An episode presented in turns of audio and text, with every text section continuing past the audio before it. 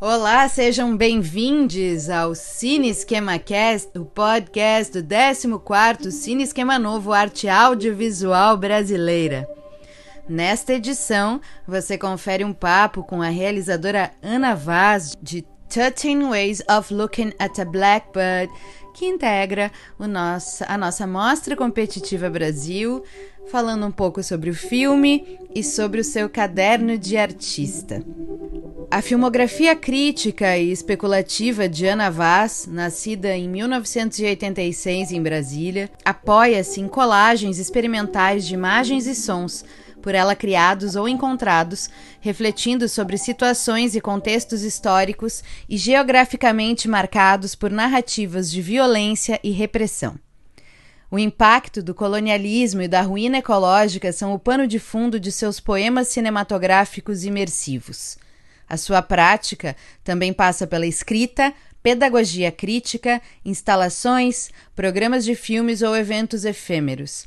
Os seus filmes têm sido apresentados em festivais e instituições como Berlinale, Tate Modern, Palais de Tokyo, Jeu de Paume, Lux Moving Images, New York Film Festival, IFR, TIFF, BFI, Cinema du Rille, CPH Docs, Flaherty Seminar. Contam-se as exposições recentes no 36º Panorama da Arte Brasileira, Sertão no MAN, Museu de Arte Moderna de São Paulo, Meta Arquivo 1964-1985, espaço para ouvir e ler as histórias da ditadura militar no Brasil, no Sesc Belenzinho, em São Paulo, Profundidade de Campo, no Matadeiro, em Madrid, Ecologies of Darkness, no Soviet Contemporary, em Berlim, The Voyage Out, no Lux Moving Images, em Londres.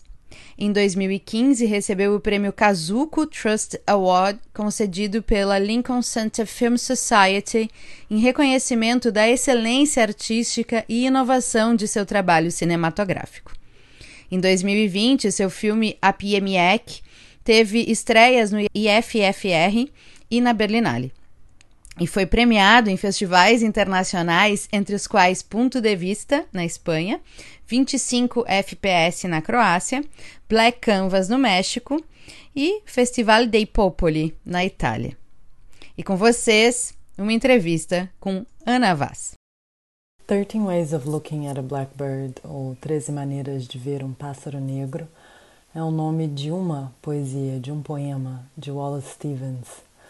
É, o poema, na verdade, veio como uma espécie de presente dentro de um processo colaborativo de um ano com um grupo de alunos secundaristas em Lisboa, numa escola na qual eu tive a grande oportunidade presente de trabalhar com um grupo de uh, jovens uh, na fabricação de um filme e, mais do que isso, na fabricação de uma espécie de comunidade efêmera, um, experimental e uh, sensível que foi tecida ao longo desse ano. É, uh, na sua pergunta, você me pergunta se no livro você diz o mel comum desempenha um papel importante na natureza e há uma analogia à importância das pequenas coisas. É, uh, eu diria das grandes coisas, não é? Eu acho que, sobretudo, é, cada vez fica mais claro que a centralidade da visão, corpo e perspectiva de uma certa humanidade, porque não são todos os humanos sobre o mundo, nos causou muita destruição, muita desgraça e muita violência. É justamente nessa inversão de perspectivas, é, onde tudo o que olha também é olhado, o princípio dessas oficinas desenvolvidas com, com esses secundaristas era justamente isso, nos lembrarmos que, é, mesmo que o cinema tenha se apresentado historicamente como uma arte que observa, né, um ponto de vista que vê um outro, uma outra, é, eu gosto de insistir no princípio de que tudo o que olha também é olhado e o poema do Wallace Stevens é brilhante nesse sentido, vindo da tradição construtivista. O poema tende a criar uma desconstrução de uma paisagem, que é a desconstrução também de um personagem. O Melro, mais do que um ser olhado, olha. E na verdade, durante o poema, se nós lermos com atenção, esse ponto de vista está constantemente em movimento. E é essa movimentação da perspectiva que me interessa, que interessa o filme e que interessa a essa comunidade. Comunidade, mais uma vez, comunidade efêmera, grupo de pesquisa, grupo de alunos e alunas com quem eu tive o prazer de trabalhar. No filme, a câmera é uma manifestação sensível que tateia corpos e texturas. Como esse filme reflete a maneira com que você, como realizadora, enxerga o cinema? Eu enxergo o cinema e enxergar é um verbo estranho porque a maneira com que eu me relaciono com o cinema enquanto instrumento é que para mim o cinema é sobretudo uma arte do invisível, por mais que historicamente ela se apresente como uma arte do visível. O cinema talvez seja muito mais sobre aquilo que a gente não vê do que sobre aquilo que a gente realmente vê. Esse limite da imagem em comunicar algo de abstrato, de sensível, de íntimo, é justamente a maneira com a qual o 13 Ways foi desenvolvido. É essa série de oficinas que foi feita ao longo de um ano letivo com alunos e alunos dessa escola em Lisboa, a Escola Secundária Dom Diniz, se baseava num conceito bastante simples e para mim de muito significado, que diz: a câmera é o corpo. E nesse sentido, não é tanto que a câmera é um corpo, ela também é, mas também que o corpo é uma câmera. Então, durante mais de quatro ou cinco meses, mesmo que estivéssemos a imaginar um filme, nós não produzimos nenhuma imagem, porque na verdade, através de uma série de exercícios sensoriais, nós nos dedicamos a pensar o corpo enquanto câmera. Portanto, essa sensação de um tatear de corpos e texturas vem não apenas desses exercícios, mas também do fato de que o nosso fluxo de trabalho foi interrompido ou irrompido por essa praga que nos, que nos assola nesse momento, que é a pandemia que nós estamos a atravessar, que fez com que nós começássemos a trabalhar à distância. Esse distanciamento, esse isolamento de cada um dos membros desse coletivo fez com que, na verdade, cada um e uma começasse a encontrar formas muito idiosincráticas, muito íntimas e muito suas de filmar. E eu acho que essa explosão do cinema, tanto a nível autoral quanto a nível formal, é uma das coisas que mais me interessa é, no trabalho com o cinema enquanto máquina, instrumento é, capaz de elucidar novas formas de sensibilidade e inteligência. Como a sua relação com os estudantes influenciou no seu, o seu processo criativo? Eu diria que não foi apenas que os estudantes me influenciaram, mas que esse filme é feito com eles.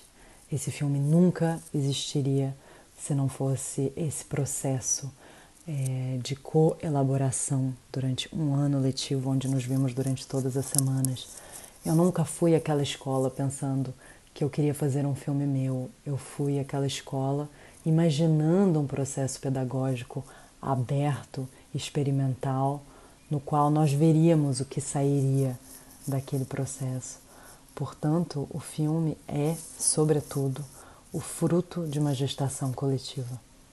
Thirteen Ways of Looking at a Blackbird é um filme sensorial que parece esculpir o tempo pela câmera, os esboços e os emaranhados. Você acha que o visionamento desse filme é muito prejudicado quando assistimos fora das salas de exibição dos cinemas? Sim, o Thirteen Ways of Looking é um filme absolutamente sensorial por todas as razões que eu acabo de tentar elucidar. Há um tempo que se faz que é um tempo calendoscópico, um tempo de perspectivas múltiplas e, sobretudo, um tempo que não busca a flecha progressiva, direcional e linear da história, mas que entende o tempo como uma espiral de experiências, intensidades e impressões. eu não acredito que a, a gente retirar esse filme de uma sala de cinema seja prejudicial, por mais que eu seja uma pessoa que tem uma certa convicção na coletividade da sala de cinema enquanto uma experiência que não é uma experiência do eu, mas é uma experiência de muitos corpos sentados lado a lado, é, atingidos por essa luz que vibra da tela de cinema mas eu acho que, sobretudo, 13 Ways of Looking é um filme que pode habitar todo e qualquer espaço, desde um telefone celular, aliás, um dos suportes muito utilizados para a fabricação desse filme, até uma sala de cinema.